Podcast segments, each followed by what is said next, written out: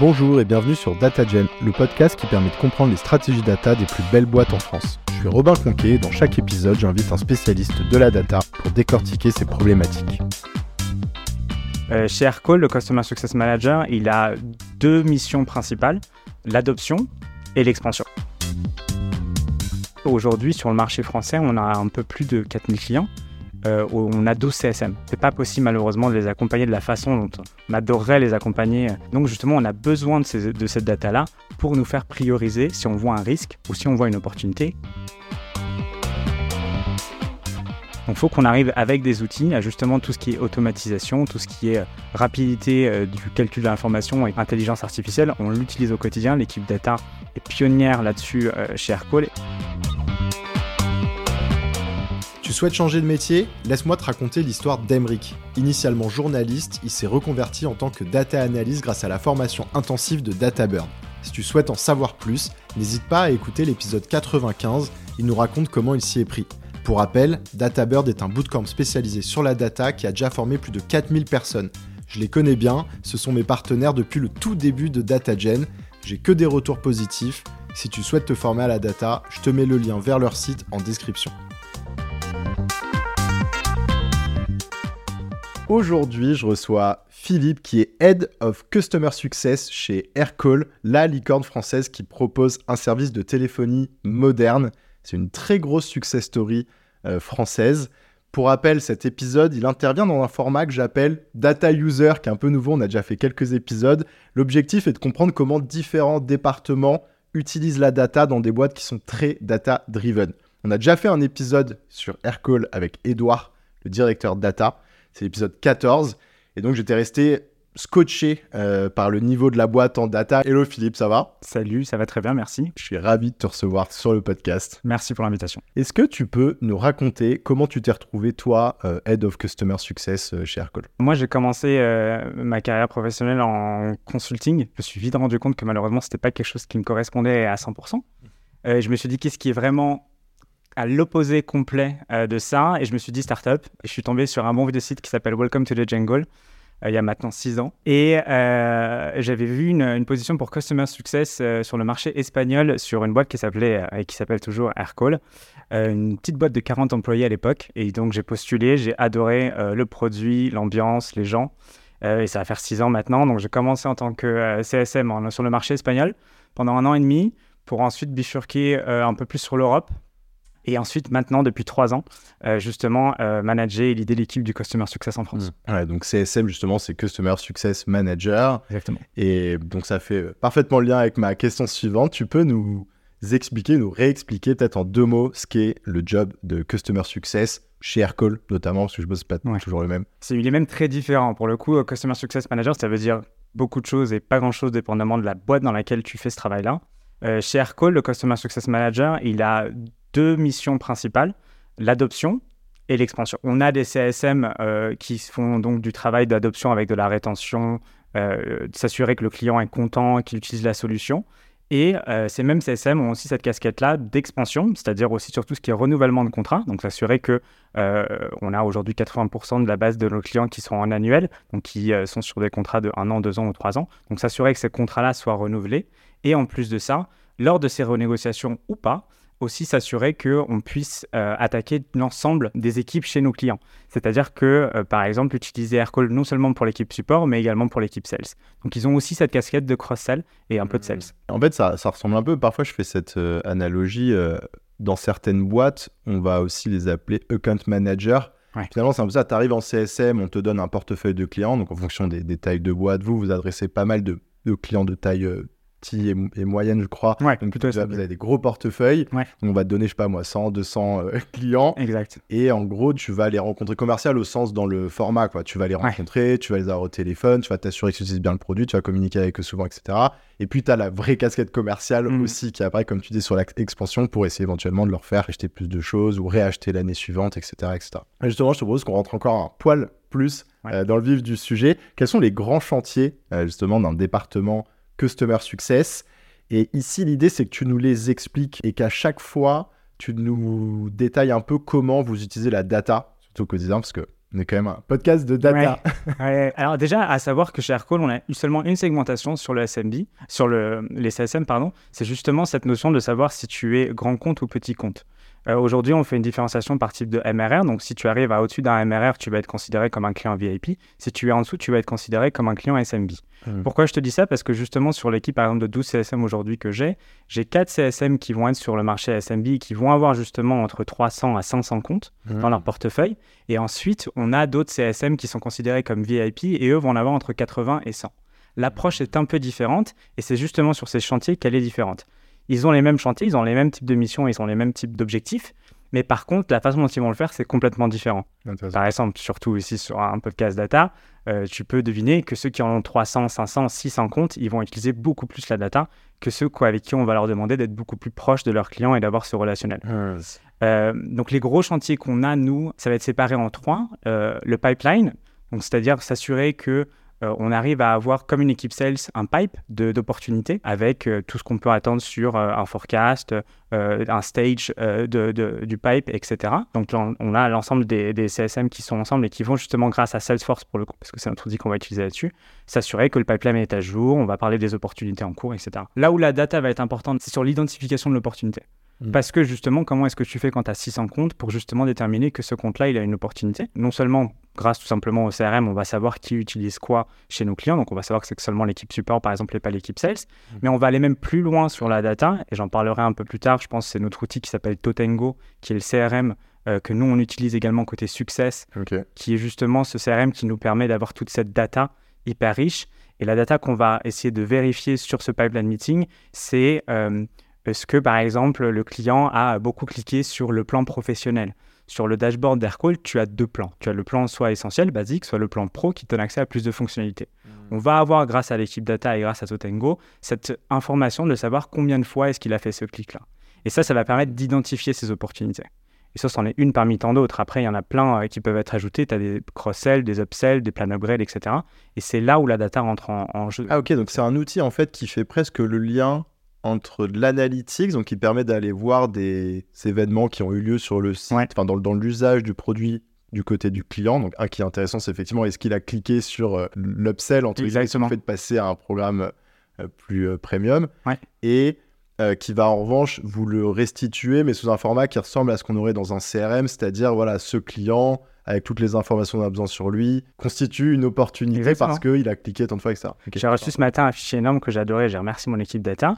On est en train de sortir une nouvelle fonctionnalité sur Aircall, justement sur l'intelligence artificielle, donc qui va te permettre non seulement d'avoir accès à tes call recordings et pouvoir voir un peu la conversation qu'il y a eu, mais en plus de ça, on va te permettre un peu de coacher, on va te permettre d'avoir un résumé de l'appel, etc.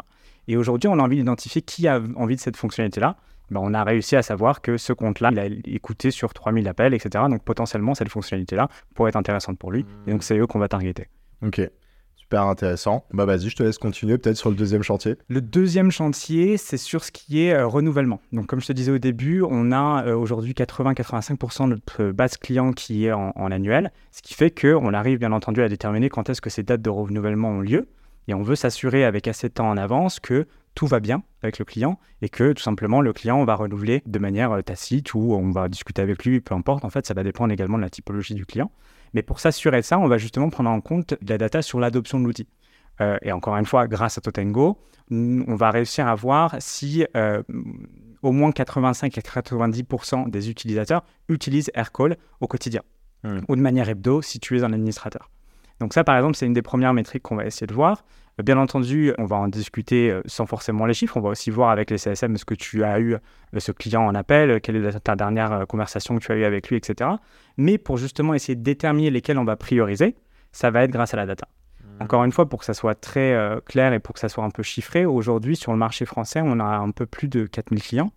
Euh, on a 12 CSM.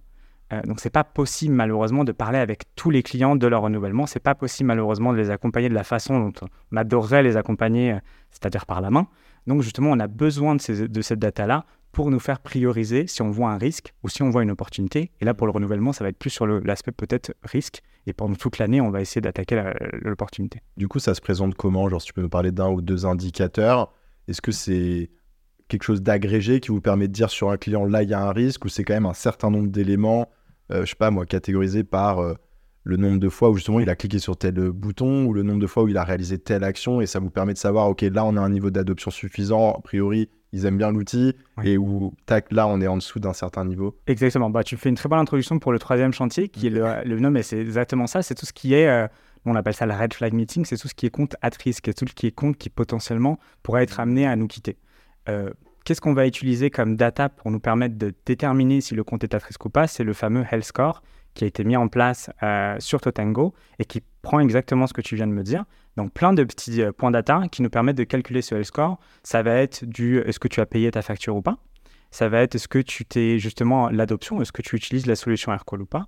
Ça va être le nombre d'appels entrants et sortants que tu fais et son évolution dans le temps pour savoir si tu continues à utiliser la solution de la même façon. Aircall, une des forces, c'est aussi d'être intégré avec ton CRM ou ton helpdesk. Donc, est-ce que ton intégration, elle est bien utilisée, elle est active? Mhm. euh, Et après, on va aller beaucoup plus dans le détail. C'est possible de voir combien de fois tu as cliqué sur cette fonctionnalité en particulier, combien de fois tu as ajouté des commentaires, des tags, tu as transféré ton appel, etc.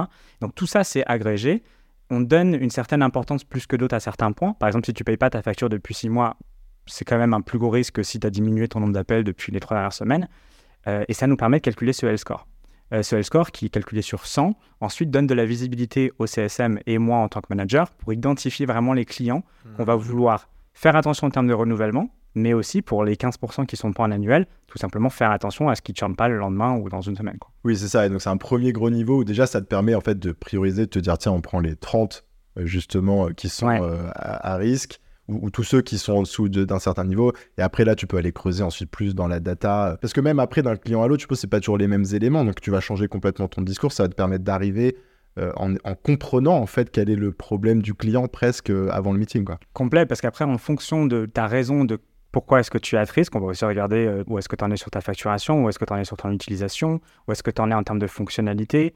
on va regarder aussi si tu es un client historique, si tu es un nouveau client, parce que les besoins ne sont pas les mêmes. Chaque point va avoir ensuite une répercussion sur ce que nous on appelle l'action plan. Si jamais tu es considéré comme matrice parce qu'il te manque cette fonctionnalité-là, on a un deck préparé et qu'on va envoyer directement au CSM un peu de manière automatisée pour qu'il puisse savoir, ah, sur cette objection-là, voilà comment je vais essayer de sauver ce client. Ou même en termes d'étapes, il faut que tu parles à cette personne-là en interne, ensuite il faut que tu parles avec celle-là, euh, il faut que tu escalades à moi ou pas. Euh, mm. Tout cela, après, c'est automatisé grâce à cette data. Ok. Donc on va parler un peu plus euh, après des, outils et de la collaboration avec mm-hmm. la data. Juste avant ça, tu m'avais parlé d'un KPI en particulier qui était très important pour alors les customer success, mais encore une fois, je ne sais pas si c'est de manière générale ou en particulier chez euh, Aircall, c'était le net MRR churn.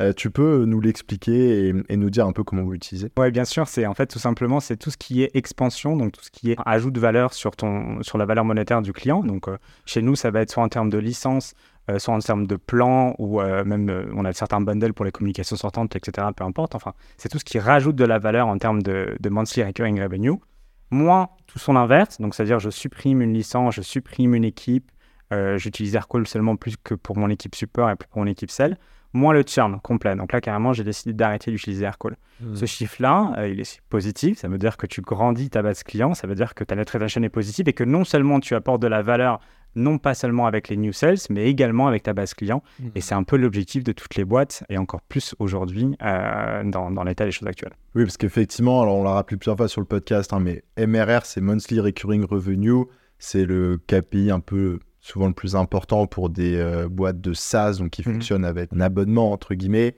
Et euh, c'est un peu l'équivalent du chiffre d'affaires, mais pour des boîtes qui ont ce modèle-là. Et effectivement, on peut voir comment ce, KPI permet d'aligner en fait les, les customer success sur des actions. C'est que L'important à la fin, c'est que tu aies le meilleur bilan euh, positif.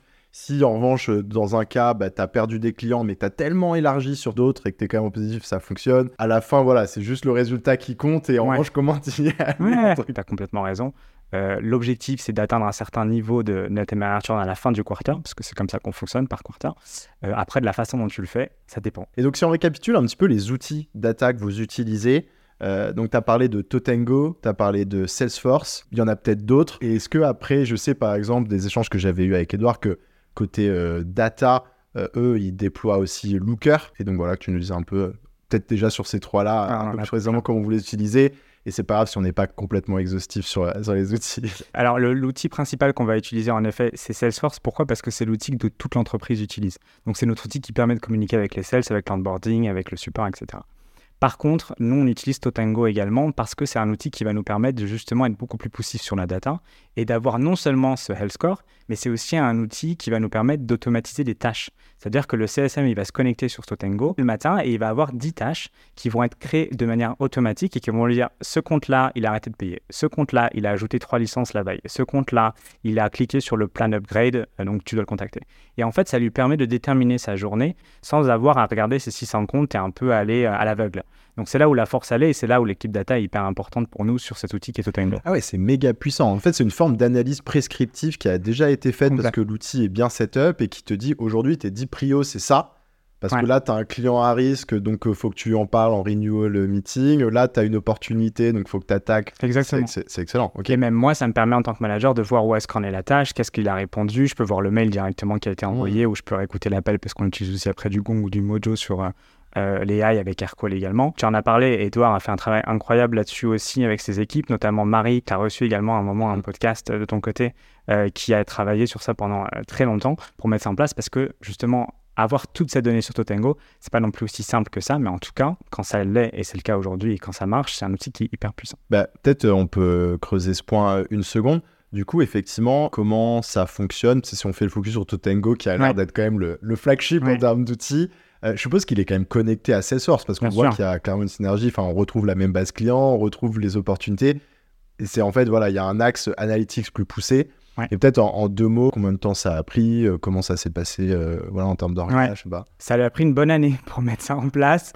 à elle toute seule, plus elle s'est fait aider par beaucoup de gens en plus de l'équipe data, mais c'était vraiment son projet pendant un an pour justement faire en sorte que ça marche et que on ait exactement les points de data que nous, on avait envie d'avoir sur Totango, parce qu'encore une fois, tout est calculable de la façon dont on a envie. Donc, les, calculs euh, vont dépendre aussi beaucoup de ce que nous, en termes de customer success, on avait envie d'implémenter sur Totango. Mm-hmm. Donc, ça a pris un an et aujourd'hui, elle continue toujours euh, d'être la référente euh, sur cet outil-là.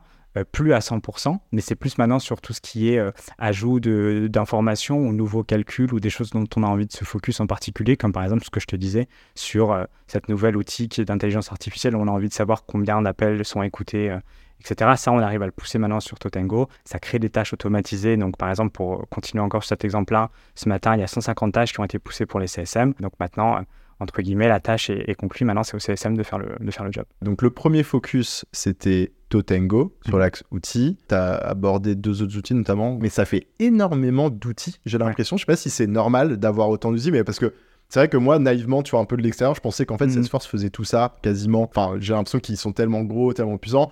Mais en fait, non, Salesforce, c'est une super base, ça reste l'outil un peu global, euh, puissant pour avoir toutes les fiches clients, etc. Tu as quand même besoin d'avoir une suite d'un certain nombre d'outils, presque uniquement euh, pour euh, l'équipe Customer Success. Oui, complètement. C'est ce qu'on disait aussi, c'est qu'aujourd'hui, on est dans un environnement où on, doit faire plus avec moins. Euh, notre base client, et on est ravi, continue de grandir euh, énormément, mais euh, pour autant, on n'a pas la capacité d'embaucher 30, 40, 50 CSM en, 2024. Donc, il faut qu'on arrive avec des outils à justement tout ce qui est automatisation, tout ce qui est rapidité du calcul de l'information et tout ce qui va justement intelligence artificielle. On l'utilise au quotidien. L'équipe data est pionnière là-dessus chez Aircall et ça nous aide énormément à pouvoir justement apporter le même type de, de customer service et donc de vraiment au, plus proche de nos clients sans pour autant avoir à embaucher 10, 15, 30 CSM. Parce que du coup, ça, c'est aussi euh, Marie ou l'équipe data qui, sur les différents outils, à chaque fois va être référente pour euh, vous accompagner sur la mise en place, s'assurer que tout soit bien au carré, que la data soit bien claire. Parce que, tu vois, je, moi, de l'extérieur, je n'avais pas compris en fait que Marie était aussi euh, proche de vraiment des opérations euh, de customer success, parce que du coup, c'est vraiment littéralement les outils que vous utilisez tous ah les jours. Et souvent, on a cette vision un peu, euh, tu vois, de l'équipe data qui est un poil plus en retrait, qui récupère la data tous les fins de mois, je, tire très exprès, mais tu vois, et qui va faire des analyses et qui va donner des recos, mais qui est un peu moins dans le quotidien. Donc, euh, je trouve ça vachement intéressant. Et peut-être du coup, si on remonte en revanche, je suppose que sur la partie looker, là, on est peut-être sur des analyses un petit peu plus de fond. Enfin, je sais pas mhm. si toi, tu l'utilises du coup au quotidien. Tous les jours tous les jours et c'est limite, enfin, ça, je rajouterai un outil en plus que je vais dire, mais c'est l'outil que j'oblige littéralement les CSM à ouvrir tous les matins, à comprendre vraiment les variations qu'ils vont avoir sur leur book, donc c'est-à-dire le nombre d'ajouts de, MRR ou de diminution, et je veux, leur, je veux qu'ils sachent pourquoi en fait. Donc c'est vraiment un outil qu'ils utilisent vraiment au quotidien.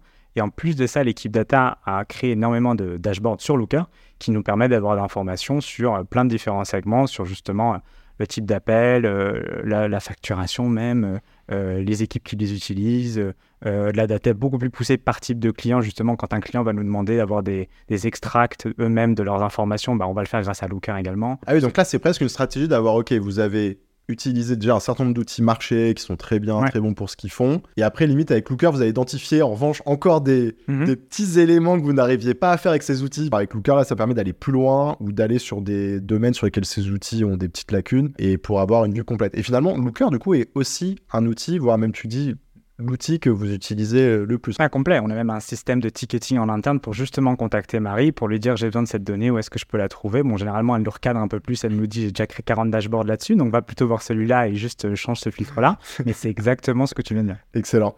Et quel serait euh, le plus gros challenge que tu as rencontré ou que vous avez rencontré, tu dirais, sur cette partie data Analytics. Je pense surtout que c'est il y a, y a, un enfin Marie euh, pour le coup encore plus, mais il faut vraiment comprendre le métier du customer success pour mhm. que enfin la personne dans l'équipe data doit le comprendre pour justement comprendre nos enjeux, nos besoins.